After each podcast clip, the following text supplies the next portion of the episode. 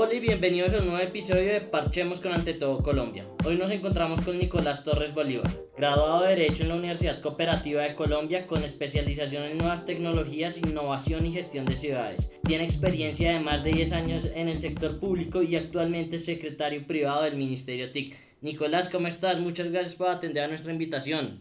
Luis Felipe, muchas gracias por la invitación. Un saludo a todos eh, los oyentes de, del programa de ustedes. Bueno, Nicolás, hay un tema que está ahorita en tendencia en todo Colombia, yo creo, y es el tema de la innovación y tecnología. En ese sentido, la primera pregunta que quería hacerte es, ¿cómo ayuda la innovación y la tecnología a progresar una sociedad? Bien, pues Luis Felipe, mire, nosotros concebimos la tecnología como un habilitador del desarrollo social y económico que tiene impactos positivos en la productividad, en la innovación y el acceso a la información. Todo esto se traduce en una mejor calidad de vida. Y les quiero poner un ejemplo. Hoy si un ciudadano puede acceder desde algún lugar en una zona rural a aprender otro idioma, eso va a significar eh, un proceso que le va a permitir insertarse el conocimiento de otra manera y acceder a muchas fuentes de información. Luego, eso es eh, la tecnología como tal. Ya en cuanto a la innovación, claramente es cuando ya el ciudadano ha apropiado la tecnología como un habilitador y le permite procrear o co-crear eh, soluciones que también permitan contribuir a otros en su calidad de vida. Digamos, esa es la forma en como veo yo en que eh, permite la tecnología y la innovación que, progresar en, en, la sociedad. Lo que usted nos cuenta de las zonas rurales era impensable hace 15 o 20 años, eh, no había ni siquiera conectividad. Sí, en efecto, hoy hay muchas zonas eh, en el país, en el caso de Colombia, que aún no tienen esa conectividad móvil ni siquiera, y aquí hablamos de más de 20 millones de colombianos que no tienen acceso a conectividad de banda ancha. Eso significa que hay enormes retos para progresar eh, y de los cuales pues como gobierno necesariamente pues está la tarea de poder llevar y llegar a, esos colombianos.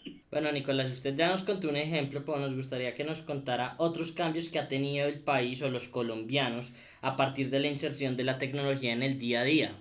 Bien, eh, Felipe, mire, hay, hay muchos, eh, los cambios son, son evidentes, hay muchos, eh, sin entrar en detalles en alguno en particular, pues la tecnología 4G hoy nos ha permitido, digamos, conectarnos de alguna manera mucho más rápido y eficiente, poder realizar una videollamada con mayor celeridad. Otro ejemplo es el acceso a la banca y los servicios financieros que hoy pues son accesibles a que un ciudadano pueda acceder desde su celular y le permita hacer transferencias y allí Colombia, digamos, tiene un gran liderazgo eh, los trámites de los ciudadanos y el acceso a los servicios del gobierno y del Estado son otros de los cambios que pues son evidentes eh, de manera tal que se viven en el día a día.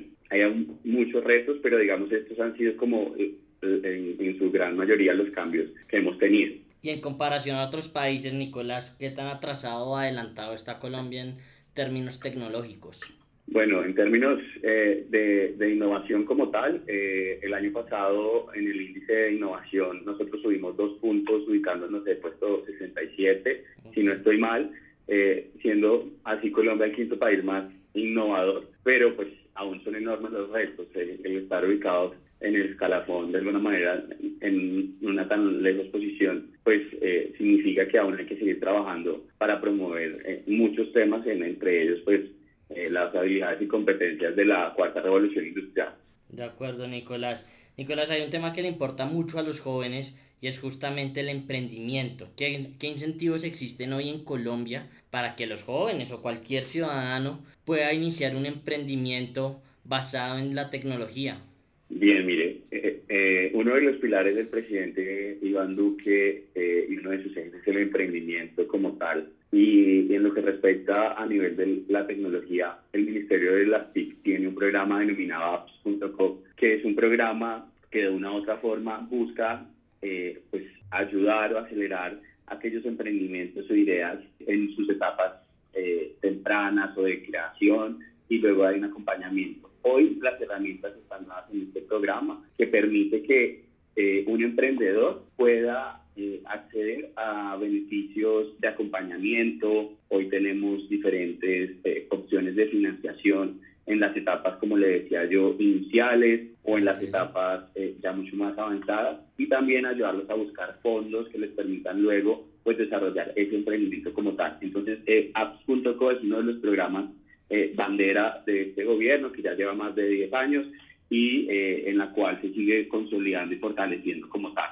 Nicolás, si digamos, yo soy Luis Felipe Suárez y quiero generar un emprendimiento tecnológico, quiero realizar una plataforma digital nueva. ¿Las normas colombianas están tan actualizadas como para poder regular estas plataformas digitales?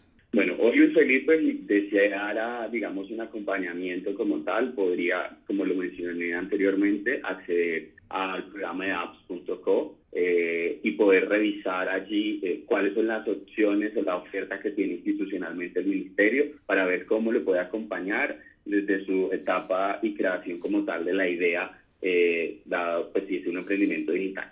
Pero usted, usted ha mencionado algo, Luis Felipe, que me parece interesante y es, eh, pues si hoy las normas están tan actualizadas para, como para regular todos estos temas, y, y aquí quiero usar una frase que decía mi profesor, que mencionaba que es el primero si la tecnología o el derecho. Y claramente en muchos casos vemos cómo la tecnología primero va que el derecho. Entonces no sé si aquí se trata de regular, sino qué tan dispuestos estamos o qué tan culturalmente estamos dados para recibir estos nuevos emprendimientos. Y yo creo que esa es en la que está la tarea eh, en este momento. Necesitamos adaptarnos, eh, dado porque la situación actual eh, de la innovación en el emprendimiento pues no está dada en todas las condiciones.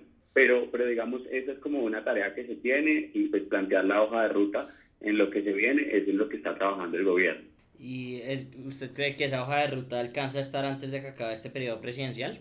Mire, no hay una hoja de ruta exacta para todos los emprendimientos. Cada caso en particular se debe, eh, se debe estudiar, pero creo que finalizando el gobierno vamos a tener avances significativos en lo que respecta a nuevas tecnologías, sin entrar en detalle en alguna particular. Bueno, Nicolás, y para estos años que quedan, estos dos años larguitos que quedan de gobierno, ¿qué proyectos se vienen para el país desde el Ministerio de las Tecnologías de la Información y las Comunicaciones? Bien, la, la, la política que el Ministerio ha trazado para estos cuatro años se denomina El futuro digital es de todos. Eh, es la política del presidente de Iván Duque y la ministra de las TIC, Silvia Costaín, en buscar eh, pues avanzar en términos hacia una sociedad digital. Y usted en varios escenarios habrá escuchado a la ministra eh, en los que ella usa una frase que se trata de conectar a los colombianos y conectarlos bien. Sí. Y yo, permítame, yo le explico esto, cómo, cómo se come, digamos, por así decirlo. Conectar significa construir esas autopistas en las que permitan generar condiciones para cerrar esa brecha digital y esto se traduce en términos coloquiales en generar mayor conectividad, eh, conectividad que permita generar equidad digital o equidad social.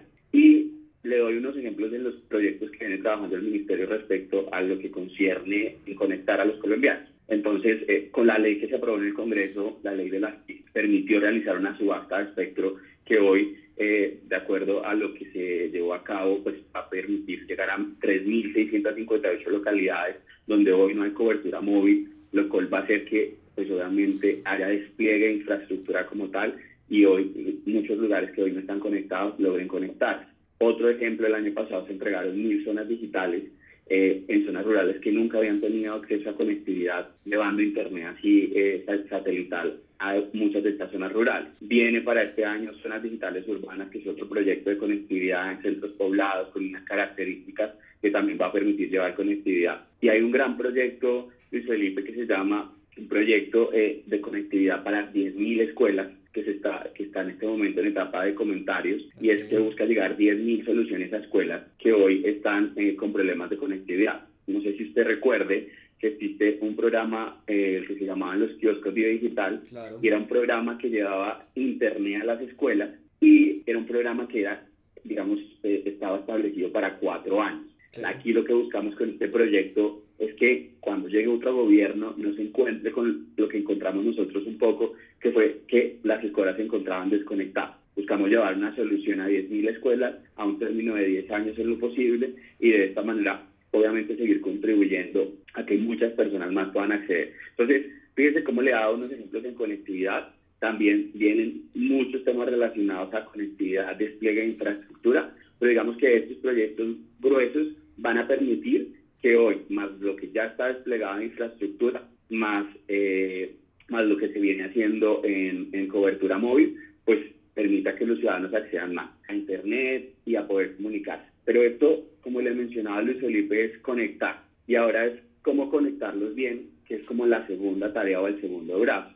Y es, como yo le he explicado a usted, queremos construir esas autopistas, pero ¿cómo hacemos que los automóviles que transitan por esas autopistas eh, lo hacen a una velocidad que, eh, digamos, el estado la infraestructura le permite? Y aquí eh, el ejemplo está claro, cómo el Estado, como, como, digamos, como garante de la política, lleva a que teniendo infraestructura logra que los ciudadanos puedan acceder. Entonces, un gran programa que, que se tiene pues es toda la transformación digital del Estado. En el plan de desarrollo del presidente eh, Iván Duque para estos cuatro años tiene un capítulo específico en transformación digital que busca apostarle a los diferentes frentes de, digamos, a los diferentes actores de la sociedad para que puedan acceder también a, pues, digamos, a cerrar ese brecha, esa brecha de, eh, digital que se tiene. Le pongo un ejemplo, hay un programa que el ministerio tiene que se llama Programación para Niños y Niñas, que viene este año, en donde se busca formar en todas las escuelas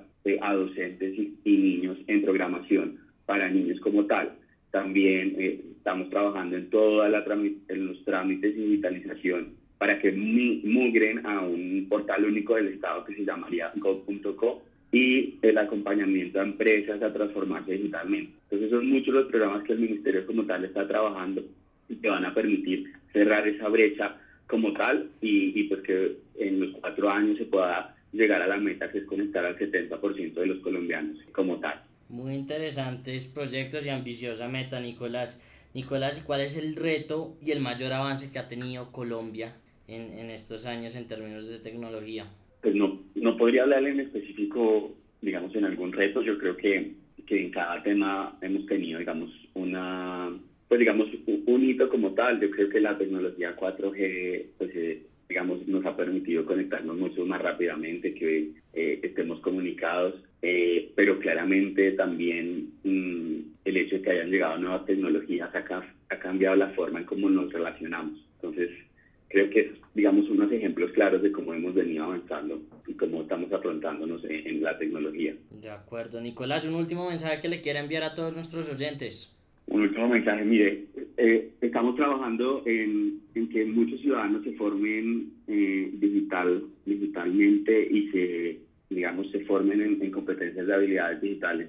Eh, es importante que los ciudadanos accedan a los servicios que ofrece el Estado y que particularmente eh, pues muchos desconocen. Luego, la tarea es enorme de ambas partes, pero estamos tratando que muchos ciudadanos se formen en competencias de cuarta revolución industrial, así que la invitación es muchos de esos jóvenes que hoy de alguna manera eh, nos estamos formando, eh, pensar disruptivamente y tratar de aprender y comprender nuevas tecnologías. El mensaje aquí es, se está haciendo una enorme tarea por, por llevar conectividad a todos los ciudadanos y pues eh, la construcción de países de todos. Luego es importante participar, expresarnos, pero también contribuir eh, con, con, ideas y con soluciones. Luis Felipe, es como el gran mensaje.